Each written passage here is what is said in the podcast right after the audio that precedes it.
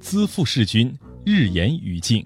本句写侍奉父母、效力国君都要恭恭敬敬、尽心尽力，意思是伺候父母、恭恭敬敬、效力国君、谨慎认真。提营救父。淳于意是西汉初年的一位名医，曾在齐地任主管粮食的太仓令，由于厌恶官场勾心斗角。他极少跟做官的来往，不久便辞职回乡行医。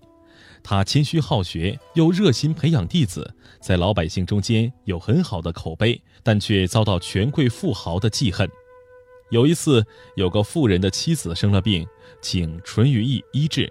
那病人吃了药，病没见好转，过了几天便死了。富人仗势向官府告了淳于意一状，说他故意错治了病。当地的官吏判他肉刑，要把他押解到长安去受刑。淳于意有五个女儿，没有儿子。他被押解离家时，望着女儿们叹气，说：“唉，可惜我没有男孩。到了紧要关头，一个有用的也没有。”几个女儿都伤心的直哭，只有小女儿提莹，又是悲伤又是气愤。他想，女儿怎么就没有用呢？我偏不信这个理儿。于是他提出要去长安替父求情。你一个女娃子，年龄又小，谁信你的话呢？家里人再三劝阻，他就是不听。到了长安，提营托人写了一封奏章到宫门口，递给守门的人。皇上，这件奏章是一个小女孩给您送来的。官员把奏章毕恭毕敬地递给了汉文帝。这可是件奇事。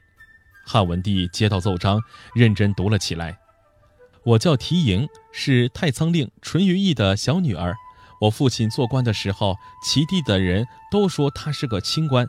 这回他犯了罪，被判处肉刑。我不但为父亲难过，也为所有受肉刑的人伤心。一个人砍去脚就成了残废，割去了鼻子不能再装上去，以后就是想改过自新也没有办法了。我情愿给官府做奴婢，替父亲赎罪，好让他有个改过自新的机会。好，真是一个大孝女。汉文帝看了信，非常感动。他觉得提营说的有道理，就正式下令废除肉刑。这样，淳于意得救了。